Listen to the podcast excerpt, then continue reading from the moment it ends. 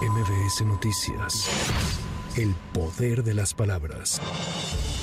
El presidente Andrés Manuel López Obrador impugnó el acuerdo del Instituto Nacional Electoral que le ordena abstenerse de hacer comentarios que pudieran constituir violencia política en razón de género en contra de Xochitl Gálvez. En su escrito, el Ejecutivo Federal acusó al instituto de inepto, irresponsable y descuidado al sacar de contexto sus declaraciones. Aseguró que las declaraciones sobre la exdelegada en Miguel Hidalgo se dan en un debate político, no en medio de una contienda electoral. Además de que la quejosa no compite por un cargo electoral, sino por un una representación política.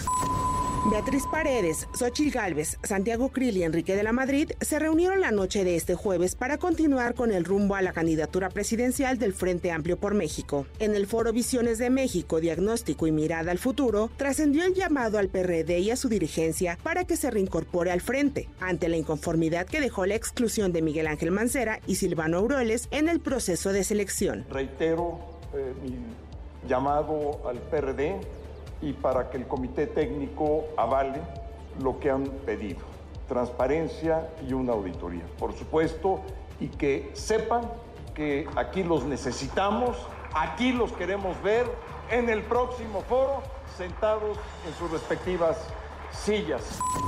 Beatriz Paredes aprovechó su participación para llamar al presidente López Obrador un error histórico. Yo no estoy obsesionada por Andrés Manuel López Obrador es un accidente histórico por los errores que cometimos. Es un accidente histórico porque no tuvimos la capacidad cuando la sociedad nos dio en repetidas ocasiones la oportunidad de gobernarla, de resolver la problemática de los marginados. La Secretaría de Educación Pública y la mayoría de las entidades federativas llegaron al acuerdo de que los libros de texto gratuito sean distribuidos y estarán en las escuelas el próximo 28 de agosto. Solo Aguascalientes, Guanajuato y Querétaro no los distribuirán si persiste algún impedimento legal. La titular de la SEP informó que del total de amparos contra los nuevos planes de estudio y libros de texto gratuitos, solo uno sigue vigente. Aquí las palabras de Leticia Ramírez. Que hay unos que ya salieron a favor de la Secretaría de Educación Pública. Hay otros que salieron a favor de la Secretaría, pero los quejosos tuvieron la oportunidad de meter una, pues, un procedimiento legal que se los permite. Creemos que vamos a ganar, pero todavía no sabemos si ellos van a meter una queja, un recurso de revisión, algo.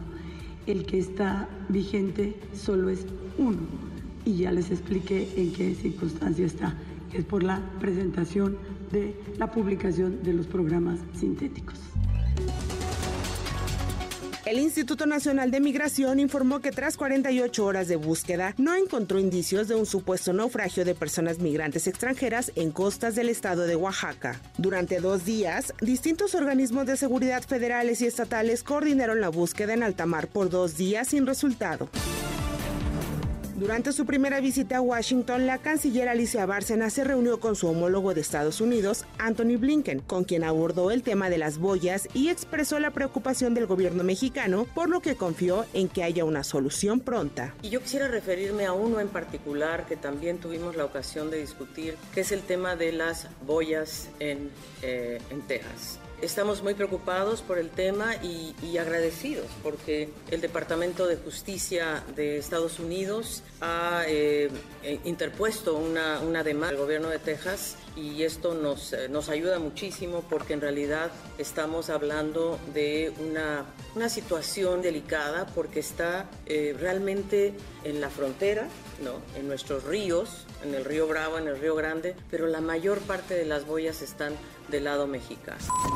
Estados Unidos declaró el estado de emergencia tras incendios en Hawái. El gobernador Josh Green consideró este como el mayor desastre natural en la historia del estado, donde al momento se reportan 53 muertos, pero previó que la cifra seguirá aumentando. Para MBS Noticias, Anaí Cristóbal. MBS Noticias. El poder de las palabras.